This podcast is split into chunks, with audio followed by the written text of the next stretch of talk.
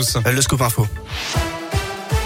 À la une de l'actualité, ce grave accident hier soir peu après 21h. Ça s'est passé sur la 6 dans le sens Lyon-Marseille à hauteur de la commune de Dracé dans le Rhône, juste à la frontière de l'Ain. Un poids lourd serait entré en collision avec euh, deux voitures et a fait un bilan d'un mort, deux blessés graves et de six blessés légers. On ne connaît pas pour l'instant les circonstances de l'accident.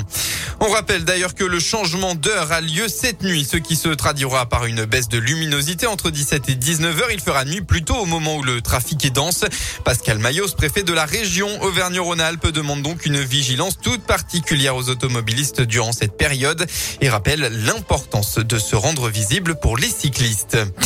Dans la Loire, à saint il dégrade un bus pour son anniversaire. Le suspect avait, beau, avait beaucoup bu et en rentrant dans le bus, il a importuné le chauffeur, a donné des coups de pied à la borne de validation avant de s'en prendre à la carrosserie du bus. La scène a été filmée par la caméra de vidéosurveillance.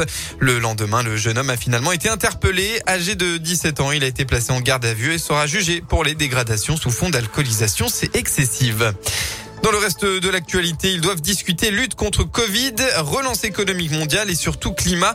Les dirigeants du G20 des plus grandes économies mondiales se réunissent à partir d'aujourd'hui à Rome. Les chefs d'État et de gouvernement partiront ensuite pour Glasgow demain pour la COP26. Mais leur capacité à s'entendre ce week-end sur des engagements forts pour le climat n'est pas encore garantie.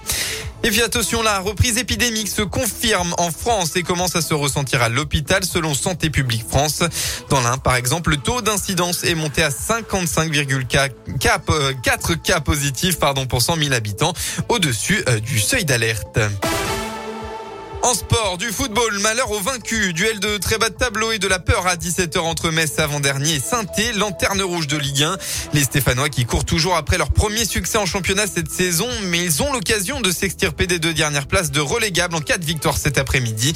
Et malgré la passe très difficile que traverse la SSE, le manager général Claude Puel a défendu son équipe avant ce match à Metz. On voit une équipe qui se bat, qui est dans le combat et qui est consciente de la situation et qui lâche rien.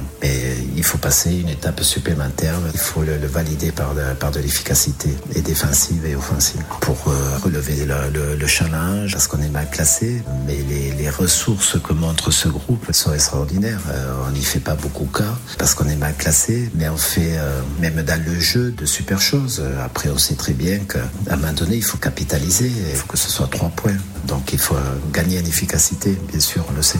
Réponse cet après-midi, le coup d'envoi de Metz-Saint-Etienne sera donné à 17h.